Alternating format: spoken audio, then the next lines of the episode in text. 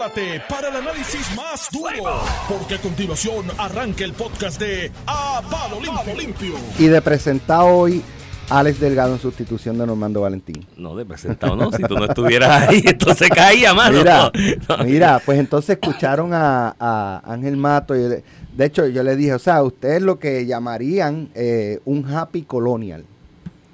Ah, Sí, eso de los sí. epítetos, qué sé yo qué. No, no, o sea, happy está feliz.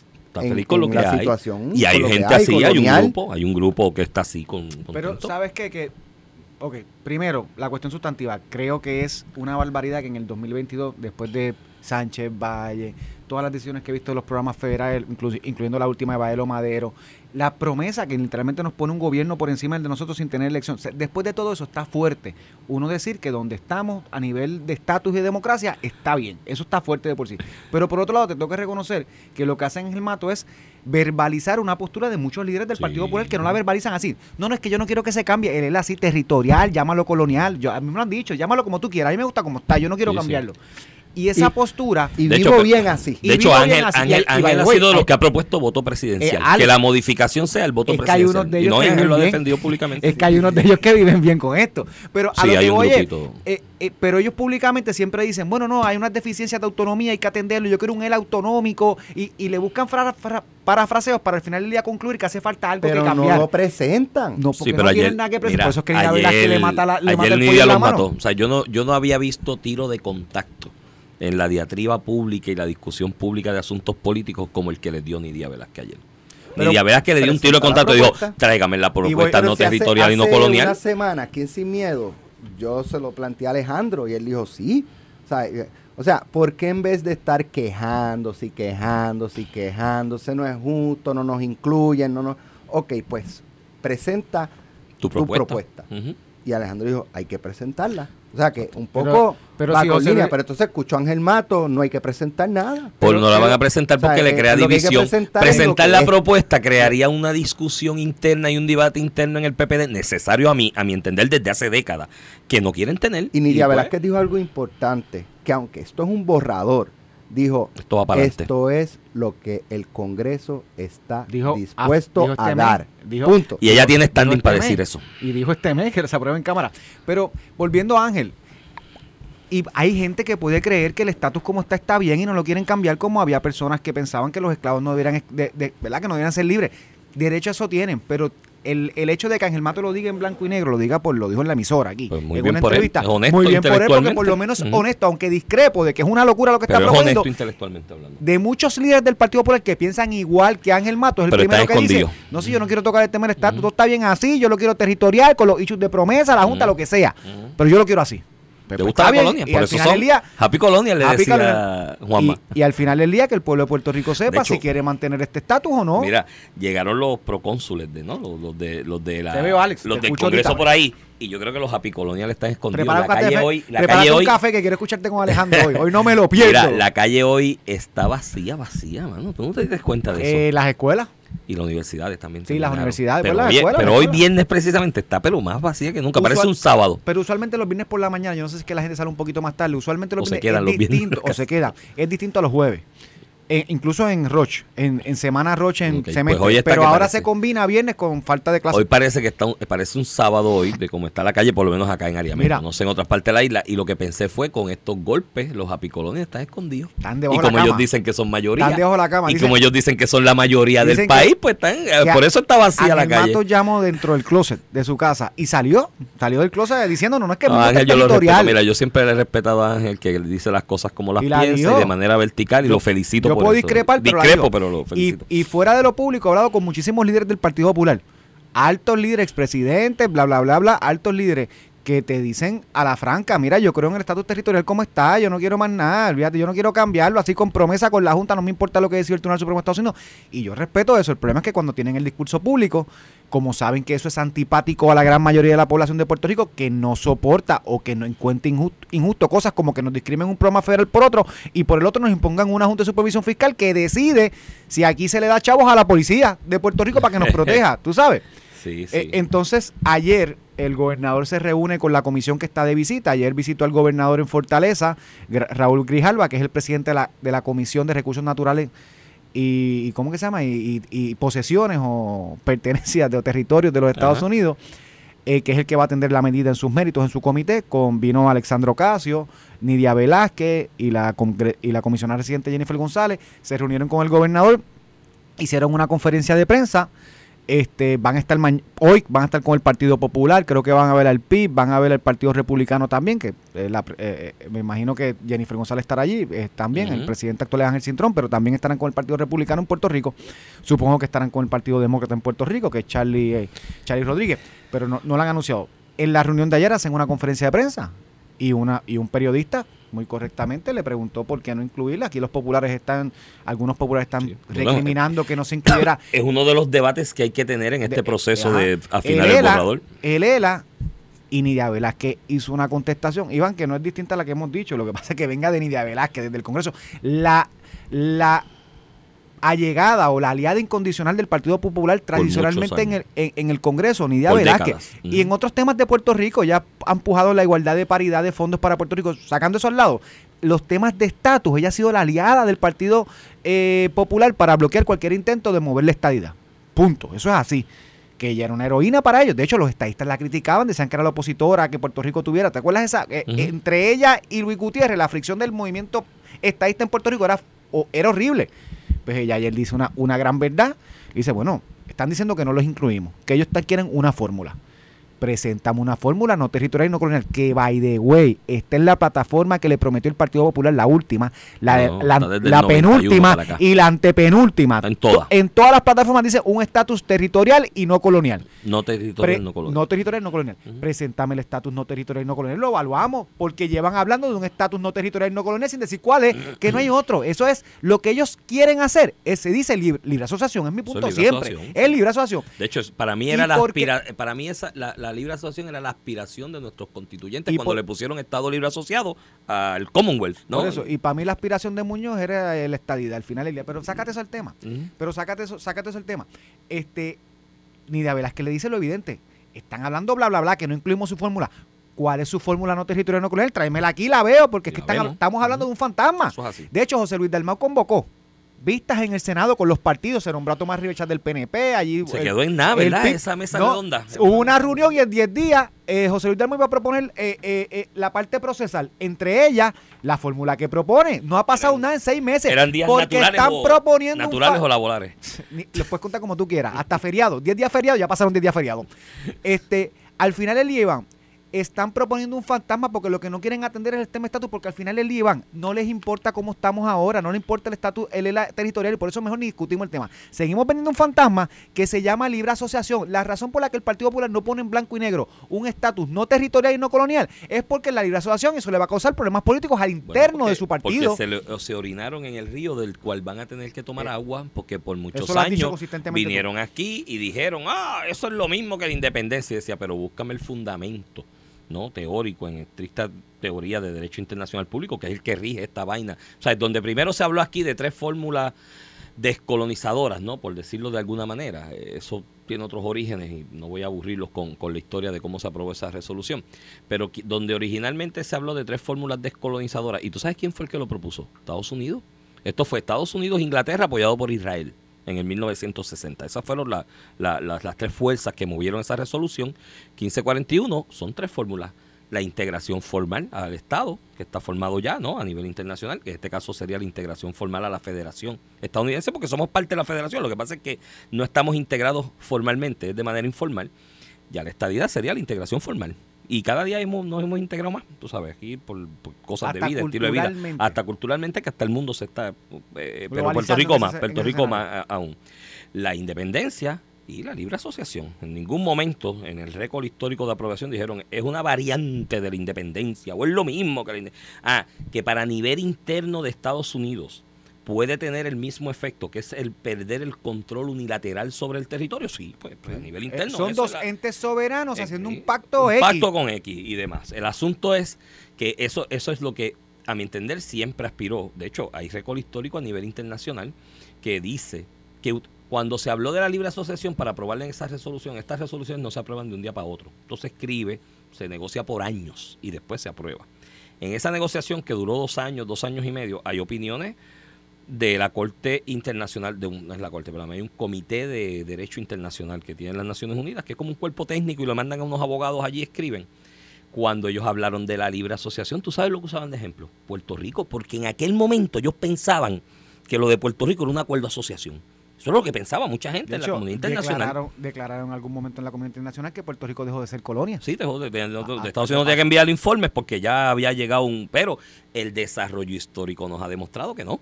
Somos más colonia que, que- que- que nunca hemos dejado de ser la colonia que fuimos No, no. desde el 1900 Y- con la ley Foraker para y- acá. y desde O sea, el mil- de hecho, la- la, ley Foraker y ahora cosas vigentes por ahí. evidentemente más colonia que en el 1952. Porque nos pusieron una junta. ahora tenemos la junta. Que eso nunca se había visto en la historia política de este país en el Sa- desarrollo. salvo va- salvo la, el 1900 y la ley fuera. Por eso, bajo- después O sea, de la ley Foraker y después de la y después de la ley Jones, eso nunca se ha visto aquí una junta, ni un procónsul, nada por el tiro. Pero esa ley- ese es el desarrollo histórico. En algún momento, los happy colonials, en una lucha de poder interno dentro del PPD, que querían mantener el control y las riendas de la colectividad para guisar, porque mira, esto es para y vuelvo y lo repito, la discusión alrededor del estatus de las presidencias del PPD, de quién es el candidato a gobernador, no tiene que ver con ideologías ni tiene que ver con proyectos de país que tenga alguien en mente versus el que tiene otro. Es guiso de unos cabilderos que quieren mantener ese control para ir allá con el Partido Demócrata en su relación y decir, contrátame a mí, que yo soy el que tengo allí la cosa agajada por el mango y tengo al candidato de mi lado. Eso es lo que pasa. Empezaron en esa lucha de poder a decir, ah, es que la libre asociación es lo mismo que la independencia, o es una variante de la independencia. Y lo decían y lo pregonaban por radio y demás. Hay uno que, que dice eso, o decía eso, eh, que personalmente, y no voy a decir el nombre ni, ni el detalle eh, más específico, porque las conversaciones son privadas, son privadas, pero esa persona me dijo, me admitió que se negoció que él, él, con el power que tenía en el Partido Demócrata en aquel momento, que ya no tiene, lo negoció allí, ese lenguaje. Entonces, se orinaron en el agua que hay que tomar. Mire, mi hermano, tú no podías hacer eso. Porque a la larga, en un proceso definitorio como este, que ya te están poniendo la presión hasta de allá, todas las fuerzas, todas las ramas del gobierno federal te están diciendo, eres una colonia y te trato como una colonia. Tienes un grupo, entre ellos Nidia Velázquez y Alexandro Caso, que tienen su pool dentro de la delegación demócrata en es Estados Unidos y- el, y el seniority que tiene, que tienen un compromiso con sus electores puertorriqueños allá. ¿sabes? Porque tampoco esto es que es un desprendimiento, porque, ay, bendito, allá en el Tienen territorio. una presión. tienen una presión de sus electores allá y de gente que- que los financia económicamente, que tie- entienden que hay que descolonizar ya y vienen con el proyecto y dicen, aquí está, ¿y qué es lo que te presento como descolonización? Las tres fórmulas que siempre se han reconocido. Si eso era previsible que iba a pasar tarde o temprano, porque el colonialismo es una enajenación de la realidad. Es un acto de enajenación y tarde o temprano tienes que chocar con la realidad. Y era lo que yo le decía allí a ellos cuando me abrían la puerta allí y me escuchaban un poquito algunos de ellos. Y dije, mira, no puedes hacer eso porque ese es el agua que te vas a tomar en algún momento. Y la vieja mía, que en paz descanse desde niño, me decía, cuidado, nunca te orines en el agua que te vas a tomar después. Porque Ahora- no se la pueden no tomar. sabe, pues ahora Por no se la pueden tomar. Pues mi recomendación que se busquen unas pastillitas de cloro, se las echen al agua y empiecen a dispersarla porque no les queda de otra y está la misma existencia de ellos, la sobrevivencia de la colectividad está atado a esto, está atado a esto. Mírate lo que tú dices, lo que tú señalas. eh, que obviamente lo haces con mayor objetividad que yo, porque en el caso de Ángel, Ángel Matos yo lo considero no, no un legislador del PPD que conozco, yo mi amigo, mi amigo, o sea, mi hermano. De hecho, en situaciones difíciles en mi vida me ha tirado la mano y me ha ayudado. Y eso yo se lo reconozco y se lo agradezco. Y así que tú eres, tienes más objetividad en ese análisis de lo que él dijo que yo. Lo que tú señalas es lo que está pensando miles de gente ahora mismo hoy. ¿Hasta qué punto en estas alturas del juego tú puedes defender lo que hay? Electoralmente, políticamente, eso cuesta. Eso cuesta, te pasan factura porque empiezas a perder de alguna manera credibilidad ante el electorado flotante. No ante los tuyos, no ante los del PPD, ¿no? Porque dentro del Y- PPD y- pues eso es la y dinámica. dentro del PPD también te Y dentro del PPD también, pero no tan. Vamos, vamos sacando la, la, la pelea entre el PPD y las posibles primarias, que Ángel no va a tener. Ángel es un Sí, sí, tipo que no va a tener primaria. y los que creen Quizás que- por eso Ángel lo dice con esa honestidad, porque no va a tener primaria. populares que están en desacuerdo Pero en el electorado flotante, ese 15, 20% que yo creo que ha aumentado en al pasar más, de los en años. Eh, exacto. Eh, esa gente, ese, el impacto adverso ante esa gente que, que son los que deciden las elecciones. Porque el corazón de rollo cada cual vota por los suyos, pero hay un electorado flotante que alguna vez se estima en un 15, un 20, ya eso ha El Partido Popular depende mucho. como nadie de eso ahora porque el PNP tiene más base. Porque que el tiene más base Popular. que eso y el Partido Popular depende de eso. Eso en ese electorado le hiere la retina. Y el día de las elecciones dice, yo voy a votar por una gente que dicen que esto está bien como está. Que se chave la Junta, que Y la que Junta se- aquí no, no nos quita el presupuesto. Eso pesa, eso Es pesa, eso pesa. Y yo creo que hay un error de cálculo electoral en esto. Hay una gente que lo empuja no por honestidad intelectual. Yo sé que en el caso de Ángel lo dice por honestidad intelectual y que es lo que cree. En algún momento habló de voto, voto presidencial. Habían esclavos que De hecho, decían- Ángel yo creo que es buen candidato había- estadista. habían esclavos, Iván, cuando Mm. se habla, discutía una guerra civil en Estados Unidos para liberalizar, para que la mano de obra Sí. sea, para que cada cual escogiera, no fuera esclavizado, no Claro. fuera propiedad. Había oponían. había decían, pues si yo estoy bien aquí, me dan un plato de comida por la Es mañana y uno por la noche. Hay una- Muchachos, hay- no me quiten Ramón, esto. Hay gente que Ramón, piensa así, que le Ramón, gusta ser esclavo de otro. Ramón, hay una diferencia entre esa expresión y lo que se está diciendo ahora. No, la de Ángel Mato y esa que te estoy diciendo, no, estoy bien, mira aquí estamos bien, comemos Nos mandan bien, nos mandan cuponcitos chavitos, nos para mandan aquí. comer, nos mandan unas Sí, nos cositas. mandan una junta y nos imponen. El- Con la el- ciudadanía tenemos el una Congreso casa. Federal nos prohíbe las peleas de gallo, porque esta es la misma gente que después está a favor de las peleas de gallo, como Ángel Mato, que no se prohíban. El Congreso nos, nos prohíbe la- las peleas de gallo, nos pone delitos federales, eh, nos regula a través de la agencia federal, nos pone una Hasta junta para que me cambie, para que me cambie el presupuesto Caballo, que yo El legislo. gobierno federal nos dice al precio que tenemos que vender la leche. La La leche, que hace. producen las vacas de aquí. Eso pasa. ¿Qué más colonia que Eso pasa sin yo tener representación en el Congreso ni votar por el presidente. El presidente me manda a la guerra. Me manda a la guerra. Yo no voto por ese presidente. Eso pasa, pero tú sabes qué, Iván. Me mandan un platito de comida y yo, mira, el pan está chulo, el seguro social está chulo. ¿Tú sabes qué? Como el esclavo. Me está chavando. Me, no, no es una democracia lo que yo tengo, pero tengo un platito de comida por la mañana y por la noche, lo que muchos esclavos hicieron Pero- en el proceso de... Pero mira, el- Ramón, de- ¿cuál es el discurso? de ¿Cuál es el discurso? No, la libre asociación no, porque la ciudadanía americana después de la tercera generación habría que pedirle, llenar un papel, Dios mío, Dios qué mío. difícil es eso. Y los fondos federales, esto está Y si el amo no ligado. me quiere después de los 20 Esto- años. Esto está, eh, sí, si el amo ¿Y no si me el amo quiere. no me quiere después de 20 flaco, años? los 20, para los, los 20 años son, ah, y yo estoy de acuerdo, por si acaso, es más, si el proyecto ese borrador le quitan que se, después del décimo año, del undécimo en adelante, va a haber un descuento de los grandes en bloque de a 10% por año. Si le quitan eso, yo estoy en contra del proyecto. Porque eso es lo que yo quiero. Yo quiero un país, yo quiero un país que haga una transición paulatina, 20, 25 años, lo que dure el acuerdo, 30 años, algunos se han pactado por 30 años en otras partes del mundo, que cuando termine ese periodo, la condición económica de mi país, de aquí, de Puerto Rico, de lo que es mi patria, ¿no? que es la misma tuya, que aunque eres estadista es la misma tuya, que, que, que la condición económica de mi patria no dependa del asistencialismo de nadie para subsistir. Esa es mi meta. Y si me quiero después unir como Estado, porque la mayoría de la gente dice, pues por la relación que hay, lo que hay allá, eh, lo que tú dices, el aspecto cultural de cómo se ha, se ha, se ha transposicionado uno sobre otro. Si después de eso yo quiero ser parte de Estados Unidos y integrarme formalmente como Estado, lo estoy haciendo por la voluntad de las partes, porque de verdad hay un deseo de que se dé esa unidad y no por la, por la, por la dependencia y el, y, el, y el asistencialismo. Eso es el mismo asunto del síndrome de la mujer maltratada. Tú sabes la cantidad de mujeres en este país, y que me disculpen las mujeres por usar este ejemplo, pero esto es así, es real, y tengo que hacerle eh, la analogía, de mujeres, y yo lo he visto en casos en los tribunales, que cuando se relatan todos los hechos de maltrato, de humillaciones, de atropello, eh, tú preguntas o le preguntas o le señalas o alguien le pregunta y le dice, pero ¿por qué tanto tiempo ahí? Dice, ¿y de dónde yo iba a vivir? ¿En qué casa iba a vivir? ¿Con qué chavo iba a mantener a mis hijos? Y eso, tú te das cuenta al final del camino que no era una unión de amor y de deseo de estar unido, era de dependencia. Maltrátame, y pero, yo pero quiero dame el plato por la mañana y, yo, por la noche. y yo Está quiero que en brutal. 20 o 25 años, cuando se acabe ese pacto, decidamos si nos vamos a unir formalmente, pero porque queremos unirnos. No es porque tú me estás dando aquí de comer y dependo de ti para comer. Y si queremos seguir solos, que lo dudo. O sea, yo creo que la independencia no es una opción en Puerto Rico por dos razones.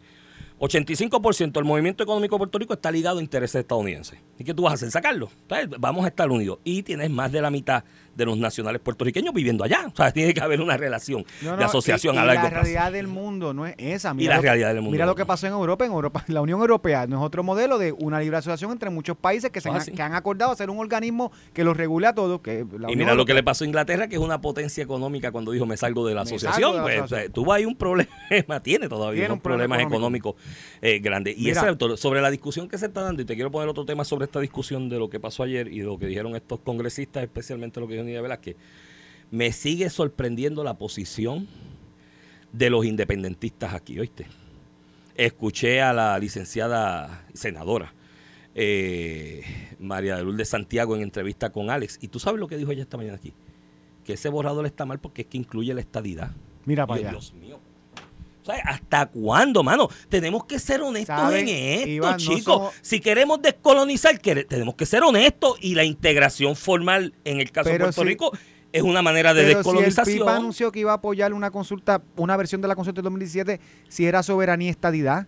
Mírate lo que está pasando aquí. Iban los independentistas, en este caso María Lourdes y Juan Dalmau, que le has oído hablar del tema. Ah, sí, esto es un buen paso, pero no se va a aprobar, ¿no? Ay, te velo con cuidado. Gente, por primera vez el Congreso está hablando. El mudo, lo que decía Rubén Berrío, que el mudo habla, el mudo está hablando para resolver el problema de estatus. El Partido Independentista, al igual que el Partido Popular, teme que esto se convierta en Estado porque la gente lo quiera, que hubo una elección eh, en noviembre del 2020. Eso es una realidad. Eso es una realidad. Teme que nos hagamos Estado y pierdan su piquita política. Es lo mismo del Partido Popular. No quiere tocar el tema con una vara. El PIB lo está haciendo ahora. ¿Por qué? Porque dijo, contra, esta gente lo ha muerto en serio. ¿Y qué hago yo? Porque la estadía va a ganar. Ellos saben que la independencia no va a coger en Puerto Rico 5% de los votos.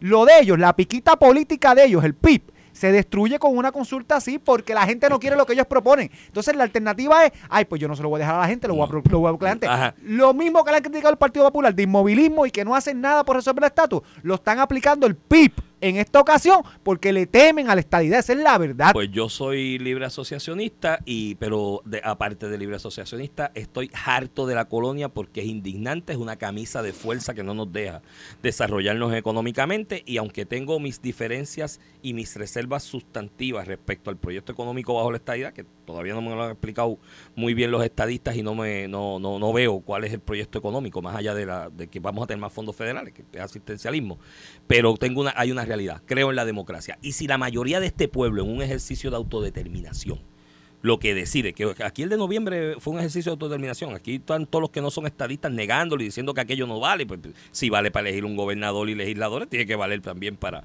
para lo que se expresó en cuanto a la voluntad del estatus. Pero si aquí vuelve hay otro proceso y ganar estadidad, pues ¿qué yo tengo que hacer? Decir, mira, pues sí, voy con los estadistas y defiendo, porque esa es la voluntad Mira. del pueblo. Y la democracia es así, yo no puedo defender la democracia cuando gano solamente, mano. Imagínate, es como si yo dijera que, que la, la Cámara de Representantes no debe ser dominada por el Partido Popular, porque yo estoy en contra, yo no voté Sí. por ellos, pero la mayoría del pueblo de Puerto Rico lo Si puedes escogió. decir que hubo una confusión en la votación, Ajá. porque como había un plebiscito y demás, esa gente se equivocó, Está votó por un gobernador la y por legisladores populares. solamente cuando les conviene. Y antes de la pausa, vente, no mejores más. Antes de la pausa, esta, cit- esta citita del Delgado con el mato. A Alex, a la cuestión esta de que él es happy colonial, no un vasallo, qué sé yo, tú sabes, le dice, eso es una persona que se siente bien con las cadenas puestas, como subyugado. Cita de Alex, la contestación de Ángel Mato. Pues claro. O sea, Pues, pues, honesto, o sea, muy bien. Pues. Iván, esto está brutal. Vamos a la pausa con eso. Estás escuchando el podcast de A Palo Limpio de Noti1630. De regreso a Palo Limpio por Noti 1630, edición de hoy, viernes 3 de junio del 2022. Este es Iván Rivera quien te habla. Acompaño como todas las mañanas al licenciado Ramón Rosario Cortés y Valiente. Buenos días, Mira, Iván. Para cerrar el tema anterior, dos cositas de lo que se habló ayer públicamente que me gustaría resaltar. Número uno, habló Nidia Velázquez de la posibilidad de enmendar el lenguaje en cuanto al asunto de la ciudadanía americana bajo la libre asociación. Hay mucha gente que está celebrando eso. Yo no tengo eh, mucho problema con el lenguaje como está, ¿sabes? Eh, de la ciudadanía bajo la libre asociación es el Estado de Derecho actual después de una segunda generación. A Es la sumamente tercera- generoso, by the way. a la sí, a la tercera generación, pues es cuestión de llenar el papel. Eres hijo de un ciudadano estadounidense y por ius sanguini tienes derecho a solicitar esa ciudadanía y llenas el papel. Si la ciudadanía es tan importante para tanta gente, pues llena el bendito papel. Vale la pena llenarlo y presentarlo y pasar ese trabajito. Y todo el mundo quiere, puertorriqueño quiere que las cosas le caigan del, del cielo, ¿me entiendes? Me acuerdo de la expresión aquella, es una, es una expresión medio racista de, de de una película que se llama The Departed, un clásico, ganó Oscar. El personaje que hacía Jack Nicholson, que era este mafioso de Providence, ¿no? En las afueras de la ciudad de Boston. Eh, que decía, relataba al principio de la película cómo los irlandeses se quedaron con el mercado del trasiego de droga y apuestas y demás en esa región. Y dijo, primero eran los afroamericanos y después los puertorriqueños. Lo que pasa es que los puertorriqueños se creen que se merecen que le den las cosas. Ellos creen que se merecen que le den las cosas por si nosotros no, nosotros vamos y peleamos por ellas y las buscamos. Es Ciudad de América. Y, y lo otro es que quizás una enmienda eh, eh, eh, a ese borrador, y de hecho yo lo voy a mandar por escrito, yo no vistas turnos de un divino, pero lo voy a mandar por escrito. Una enmienda es que después de ese periodo, ¿no? cuando comience ya esa tercera generación, por decirlo de alguna manera, que haya un acuerdo de libre tránsito entre ambos países. Como pasa, Tiene- con, como pasa como Islas Marshall y Palau. Sí, y allá no hay ciudadanía por nacimiento, pero hay libre tránsito. libre tránsito y, y puedes incluirle reconocimiento recíproco de los derechos de cada ciudadano estadounidense que se radique aquí. Tiene los mismos derechos que tiene un puertorriqueño y puertorriqueño que se radica allá. Ya se le Mira. reconoce esos derechos. Esas son cosas que se pueden pactar. Y, y en este caso de Puerto Rico y Estados Unidos, Ramón, es más que necesario porque tienes 7 millones de puertorriqueños allá prácticamente. Digo, de los 7 millones tienes 4 allá o 5, ya van por 8. Ponle que tengas 4 millones allá, vas a tener 5 dentro de poco de puertorriqueños acá y tienes, como te dije, un 85% del movimiento económico en Puerto Rico relacionado a intereses estadounidenses que tienes que reconocerle unas prerrogativas y unos derechos aquí para que la cosa siga funcionando. Mira, Iván, y, y en otros temas, te quería tocar dos temas. Ayer hubo un movimiento en la Asamblea Legislativa, el proyecto 693, eh, que regula el aborto en Puerto Rico, y por otro lado la reforma laboral eh, en el Senado también. Los dos proyectos ayer tuvieron movimientos importantes, y antes de tocarte, tal vez no de tiempo más que para uno, no para los dos, pero antes de tocarte, eh, eh, unas expresiones que saca hoy Javier Aponte Dalmau, el portavoz del Partido Popular, que dice que el gobernador le ha vetado 34 medidas este, a la Asamblea Legislativa, y que eso está brutal. De hecho, el gobernador tiene derecho, a, si no está de acuerdo con una medida, a vetarla. Ese es su poder, igual que ellos aprobarla o engavetarla que el gobernador envió o bajarla y colgarla. Son derechos que tiene cada cuerpo. Y la Constitución establece que si usted está en desacuerdo con eso, ¿cuál es el remedio? Ir por encima del veto Buscar del gobernador y tienes que conseguir dos terceras partes. Pero mira la reacción que él dice, que aquí es que yo digo, Dios mío, aunque lo piensen, no lo digan, chicos, no lo digan, por Dios, lo igual de Ángel Mato. Mira, dice Javier Aponte, el portavoz de la, de la mayoría del Partido Popular.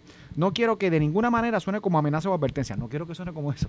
Pero si me parece que ha sido una falta de respeto de parte de Fortaleza estar vetando medidas, toda esta cantidad de proyectos y resoluciones que se han aprobado. Obviamente, estamos en el proceso de cierre de sesión, en el cual hay un sinnúmero de medidas importantísimas, cito, y de nombramientos que todavía falta por atender, los cuales obviamente pueden poner en riesgo esas relaciones de comunicación entre la Asamblea. O sea, que medidas como el Fa- Family First Act, que es una medida para llevar fondos para las familias en Puerto Rico a través del Departamento de Familia, nombramientos importantes que aún no se, no se han atendido como la Oficina del Comisionado de Seguro, otros jueces, qué sé yo qué. Todo eso lo voy a parar porque yo quiero darle una lección al gobernador. No es por Puerto Rico porque la medida es mala, aunque la medida sea buena, o sea, la puerta que tú estás abriendo con este comentario es, es terror, es, es- es horrible, tú sabes. Mire, usted considera las medidas y las que el gobernador le envió usted no está, y usted no está de acuerdo, la baja y la, y la cuelga, como el gobernador puede vetar una medida, pero sujetar porque el gobernador me vetó unas medidas a que te voy a colgar cosas y no voy a aprobar proyectos importantísimos para Puerto Rico.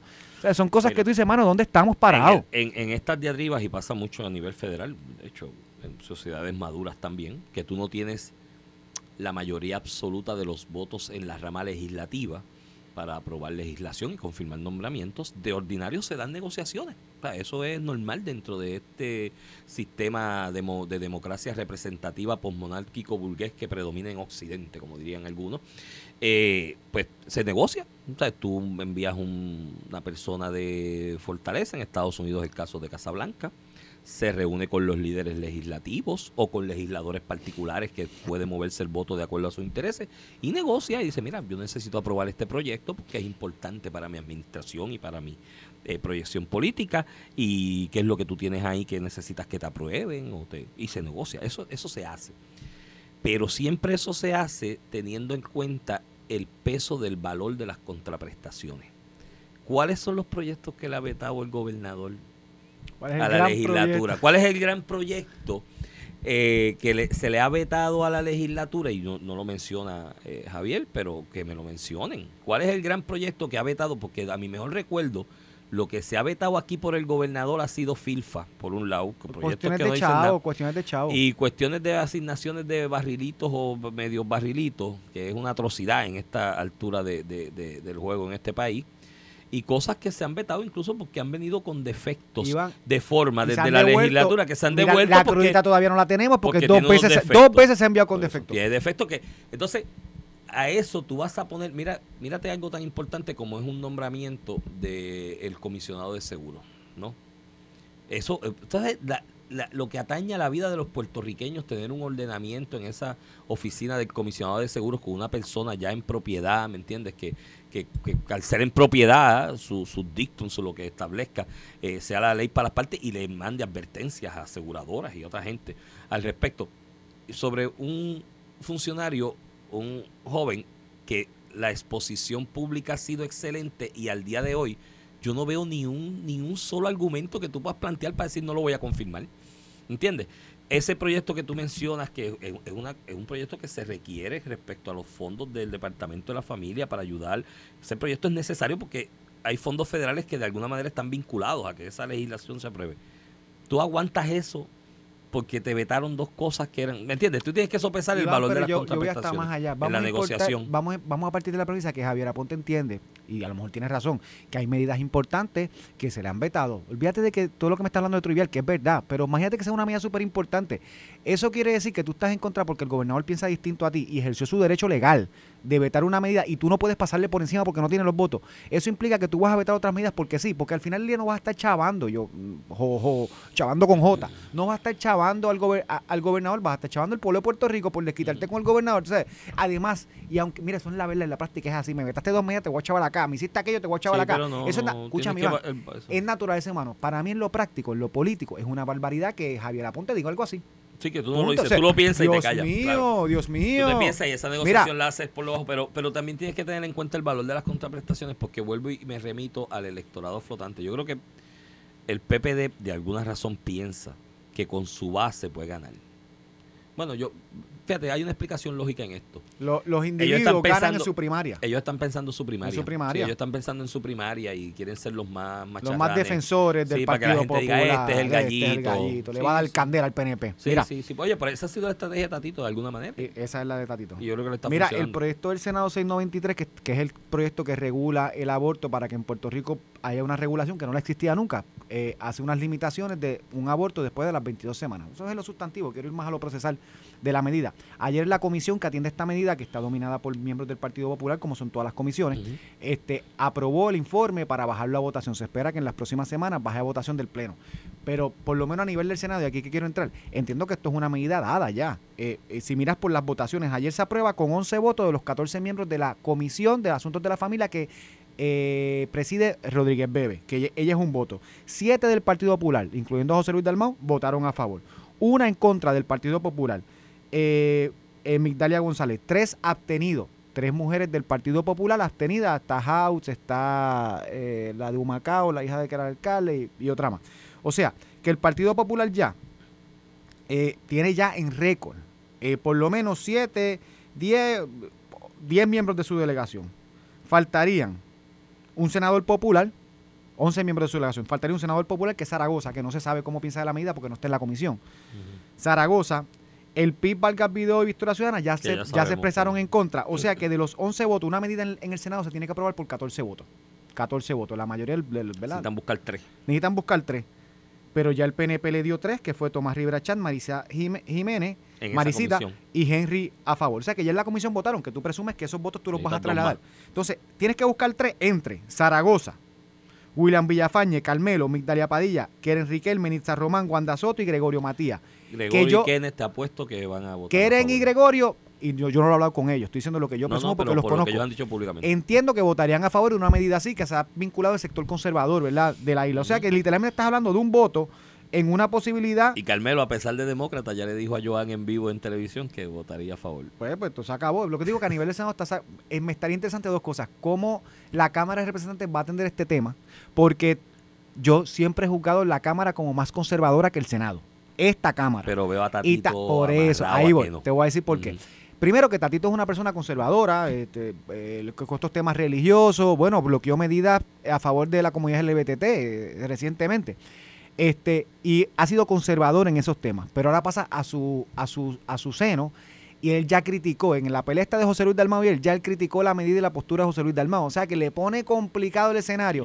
Y a- si pasara a Cámara, porque también hay una delegación del partido PNP que yo te aseguro que muchos le van a votar a favor, un Johnny Méndez, o sea, Sí, hay una delegación la fuerte mayoría de los PNP en la. Cámara que son conservadores est- estarían a favor de una medida así. Este, y después, ¿qué haría el gobernador? O sea, tiene dos. No, no, interesante. Yo creo que en el Senado, con esta votación ayer, eso está resuelto. Cuando tú sumas y restas, esa medida está aprobada en el Senado si se quiere.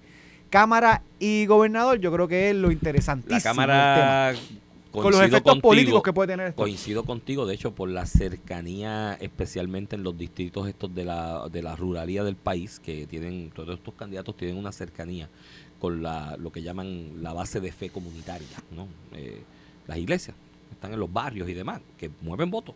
Esto es una realidad. Candidato que hace campaña en la ruralía tiene que ir y orar con todo el mundo y, y abrazarse con todo el mundo. Porque mueven votos.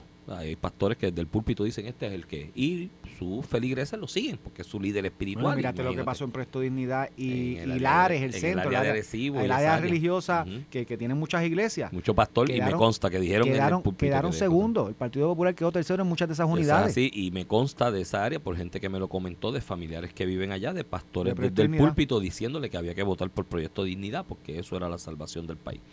Eh, y eso tiene peso. Eh, sí que en la Cámara esa conservadurismo está, pero tienes un presidente de Cámara que está haciéndole un swing grande de verja de jonrón a la posibilidad de ser candidato a comisionado residente.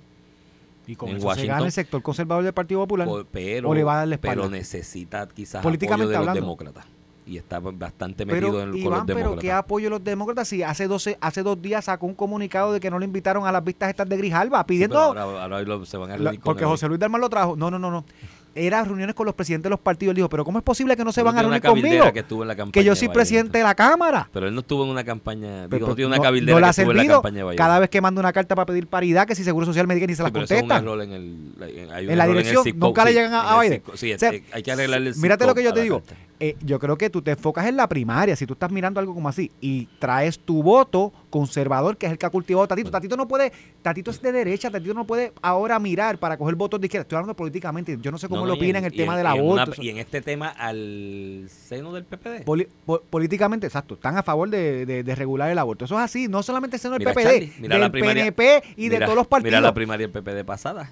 Charlie, Batia, Carmen Yulín. Esta cuestión de los derechos de la comunidad LGBT. ¿no? La perspectiva de género y demás. ¿Cuál es la posición de Charlie? La más conservadora. Se, la más- se unió, Charlie se unió. ¿Y cuán- por cuánto ganó De Charlie hecho, esa primaria? Charlie Digo, hay otros variables. Charlie no, terminó no se limita a esto, hay otras Charlie variables. terminó costándole su trastabilla, que después de tener una posición Sí, resbaló, conservadora, resbaló y dijo que no. En el Entonces, mismo debate dijo dos Tatito políticamente, no cuestión de sustantiva, políticamente no puede ser que voy a mirar ahora a la izquierda, le voy a dar la espalda a los conservadores, porque ese es tu único sector. El sector liberal a Tatito Bueno, su- no le atrae, su porque salva- Tatito no representa lo su que ellos empujan. salvación en ese aspecto y lavando cara quizás con demócratas que lo apoyen o que él esté buscando apoyo, porque él está buscando apoyo ahí, o sea, en una primaria en el PPD. No le dan una vista para hablar de estatus, Sí, Iván. Pero, pero Ramón, no le contestan una carta en Casa Ramón, Blanca que está buscando en el Partido Demócrata. Ramón, eh, Además que lo publica, yo no haría eso. Mira. eso de que no me invitaron Ramón. y yo quiero que me... No lo digas porque luces que no tienes Ramón, poder. de hecho, yo creo que ningún popular debería ser del Partido Demócrata, porque si en algún lugar, si ellos están, están en contra de la estadidad, si en algún lugar se adelanta la estadidad en el Partido Demócrata, populares ¿A quién le deberían, ser, deberían ser republicanos y Ellos de, Trump, y de. Trump y de Trump y a favor de Trump ahí. Que no quiere la estadidad para Puerto Rico. bendito, pero bueno, eso es otro tema para otro programa y unas cuestiones psicológicas ahí que yo nunca he entendido de ello. El asunto es que una salvación para él, pues, ah, te iba a decir que para un popular en una primaria candidato a comisionado residente, tres videos de tres Juan de los Palotes demócratas diciendo yo apoyo a Tatito, porque Tatito es el amigo acá de la Casa Bla- del Congreso. Tacho, eso vale oro y, y demás. Pero una salva salida interesante para Tatito sería, mira, en este asunto no vamos a imponer este regla de caucus y vamos Y a permitir que la democracia se ¿Y manifieste. cómo va a votar él?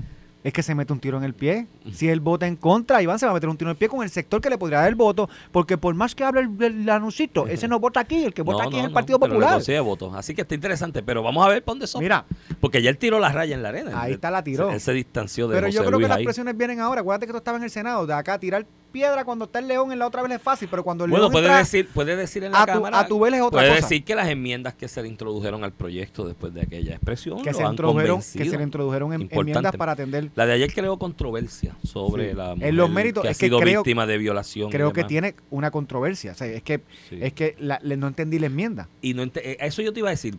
¿Tú entendiste el propósito de la enmienda? Porque como estaba el proyecto sin esa enmienda, se sobreentiende lo mismo. Hay un criterio médico. Dentro de las 22 semanas puede. Tam- No sé, no entiendo el, el- el propósito de la enmienda. Que y, en y caso- por qué ese wording, no en sé. casos de violación, después de las 22 semanas, puedas probar es que puedas, puedas provocar, en casos de violación, el parto prematuro. Mira que, y yo digo, esto es una barbaridad Sí, que sí, no, diciendo. no, no. O sea, tiene que ¿De dónde parir salió al, esa enmienda? tiene que parir al muchacho eh, después de las 22 semanas un caso de violación, pero lo vamos a inducir prematuro, que está comprobado científicamente y médicamente que un niño prematuro tiene unas condiciones que no tienen otros niños. Entonces, ¿qué vamos a hacer? Ah, como, tu ma- como, como el caso es de una, de una violación, voy a obligar a que salga el niño, pero lo voy a obligar a que salga con algún, con algún riesgo de una enfermedad porque lo estoy induciendo prematuro. Es inducirlo para que salga cuanto antes, tú sabes. Una... Anyway, no le entendí su mérito, pero ahí está la enmienda y se aprobó. Y creo que pasará el crisol del Senado.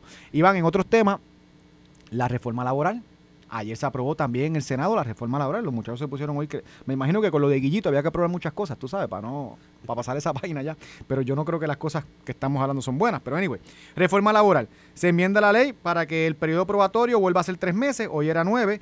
Paga doble al periodo de descanso de los estudiantes, lo que es una barbaridad, porque un patrón no va a decir yo no cojo un estudiante No, porque me cuesta más. Ahí le metió un tiro en el pie a los barbaridad a los estudiantes. pobres estudiantes. Nadie va a contratar estudiantes. De hecho, esto se declaró inconstitucional en el caso de las mujeres, con periodos de alimentos, que hacía un periodo de alimentos más restrictivo para, para el patrón en relación a mujeres. Y el Tribunal Supremo dijo, no, porque vas a provocar que las mujeres las discriminen. Sí, Anyway, una va- barbaridad. De estas, que, de estas proponen estas cosas. Acumulación de licencias a, a empleados de tiempo parcial y aumentan las licencias de vacaciones a los empleados de tiempo completo. El bono, el requisito de bono, le bajan los requisitos de hora. O sea que el patrón no va a tener que darle más empleados bonos porque lo bajan de 1.300 a 700 horas. Y la prescripción para una demanda de ley 80 en lugar, y otras demandas en lugar de tres años. eh, en lugar de un año que es hoy, Tres, volverla a llevar a tres años como era antes la ley 4 del 2017.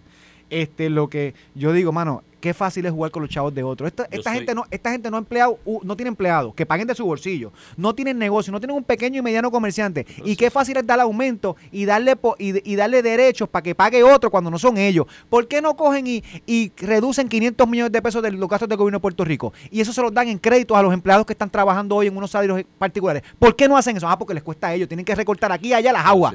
Pero no, vamos a darle todos los beneficios, pero que los pague otro, el pequeño y mediano comerciante. Esto es una barbaridad. Ah, Entonces, María Lourdes, y te dejo los topos ahí. María Lourdes, le vota en contra del proyecto.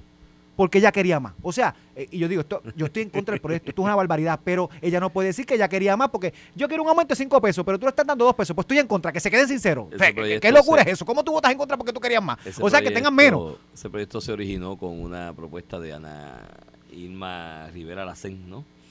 Que ya yo te dije aquí, su experiencia administrativa. Cerró el restaurante del Colegio de Abogados. Dejó el Colegio de Abogados sin restaurante por una eh, pelea con unos empresarios jóvenes que estaban tratando de echar aquello para adelante, que demostraba que no ha administrado ni un carrito hot dog y no sabía lo que había. Eh, yo soy abogado de plain fit en laboral en, en, en- en muchos casos. Y de verdad, de verdad, de verdad que de lo que estoy viendo, nada abona a que se creen mayores empleos y mayores derechos a los empleados, ¿sabes? Incluso eso de volver a aumentar la prescripción a tres años en los casos de ley 80, Ramón, mira, cuando despiden al empleado, como está este país, a, los dos días ya están llamando a un abogado para consultarle, porque saben que en los casos laborales se dan las consultas gratis y los casos se llevan a la contingencia de, la, de lo que paga el patrono no en, en honorarios conforme a la ley y ya los dos días o tres el empleado está buscando. O sea, yo no, no entiendo esa enmienda a los tres años, me da lo mismo tres años que un año. Porque Sí, pero para el seguro, la carga del, Para de- el la mayor, carga del es un patrono costo mayor. y tienes una incertidumbre si te va a demandar no tres eso- años, eso no se no justifica. Y lo de el los que no va al estudiantes- tribunal no va a ir, Lo de no, debería ir. Lo de los estudiantes es el epítome de, de la, de la falta de sentido común de la gente. Estás condenando a que estudiantes que necesitan un part-timecito para cuadrar su caja y sobrevivir mientras estudian no tengan trabajito porque nadie lo va a contratar. Y de la legislatura que chulo, vamos a darle chavo, pero que lo pague otro, el pequeño y mediano comerciante. ¿Qué Bueno, pantalones? Vámonos eh, con eso, volvemos el después que lunes. el pequeño y mediano negociante de comerciante de la pan- digo del huracán Paca y después la pandemia le hemos dado palos mi Le pa- y que le pase factura después. Iván, buen fin de semana. No. Esto fue el podcast de A, A- Palo Limpio de Noti1630. Dale play a tu podcast favorito a través de Apple Podcasts, Spotify, Google Podcasts, Stitcher y notiuno.com.